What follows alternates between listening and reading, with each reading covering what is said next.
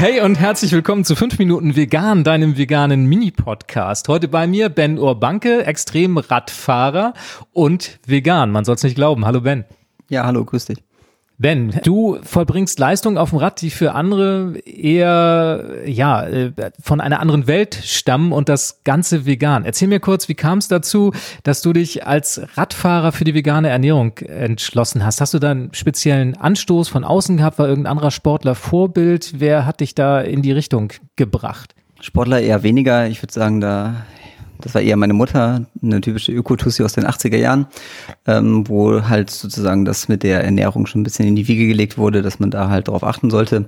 Und irgendwann, ja, hat man sich dann die Frage gestellt, okay, äh, bio, nachhaltig, regional, fair, alles schön und gut, aber ja, vielleicht auch vegan, weil allein schon, wenn man sich überlegt, ähm, ein Kilo Rindfleisch, wie viel Wasser wird dafür verwendet, wie viel Regenwald wird abgeholzt für Tierfutter. Das hat mich dazu bewegt, 2012 mich ja komplett vegan zu ernähren.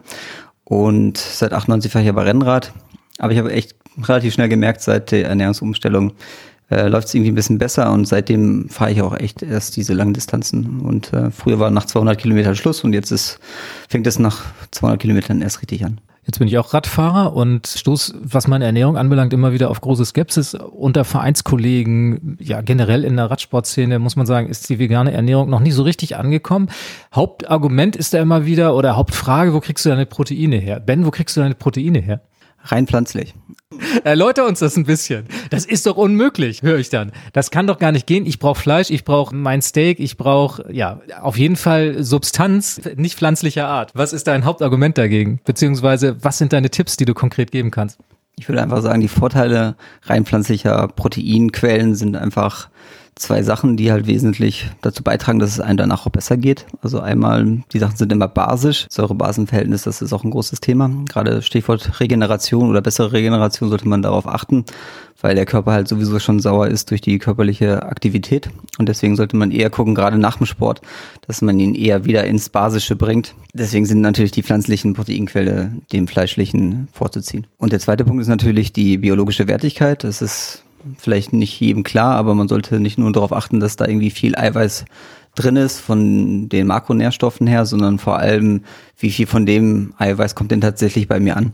Und das gibt halt die biologische Wertigkeit an. Und ähm, wenn man mal guckt, okay, die beste fleischliche Quelle ähm, mit der höchsten biologischen Wertigkeit ist Rinderfleisch, das hat eine biologische Wertigkeit von 80. Und ähm, ja, jetzt im Vergleich die pflanzlichen Soja, Hanf oder Lupine liegen da bei 85. Also kommt da auch viel mehr an von dem, was ich esse. Und das ist noch basisch. Also das sind so zwei Vorteile, warum ich halt dementsprechend gerade nach dem Sport mir eher einen pflanzlichen Proteinshake gönne.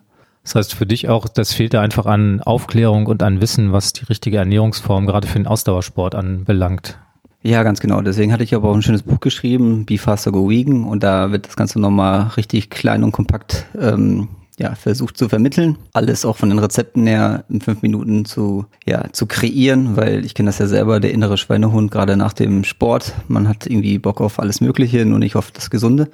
Ähm, aber wenn man weiß, okay, in fünf Minuten kann ich mir jetzt den Shake sozusagen ähm, kreieren, den, da wo alles drin ist, was der Körper gerade braucht, das schaffe ich gerade noch und plötzlich merkt man, okay, nachdem ich den getrunken habe, ist das Verlangen vielleicht auf Schokolade oder so gar nicht mehr so groß. Was würdest du sagen, wenn ich dir verraten würde, dass dieser Podcast gerade live von der gesamten Weltbevölkerung zu hören ist und du eine Minute Zeit hast, eine Botschaft an sie zu richten? Dann würde ich sagen, jetzt probiert es einfach mal aus, zwei Wochen lang sich vegan zu ernähren und danach kann jeder selbst entscheiden, ob es einem gut geht oder nicht so gut. Fünf Minuten vegan mit Ben Urbanke. Herzlichen Dank und ich hoffe, dir hat die Sendung gefallen. Lass mich wissen, was du davon hältst. Schick mir eine Mail an podcast.ichbinjetztvegan.de und ich freue mich, wenn du auch nächstes Mal wieder dabei bist. Bis denn. Ciao.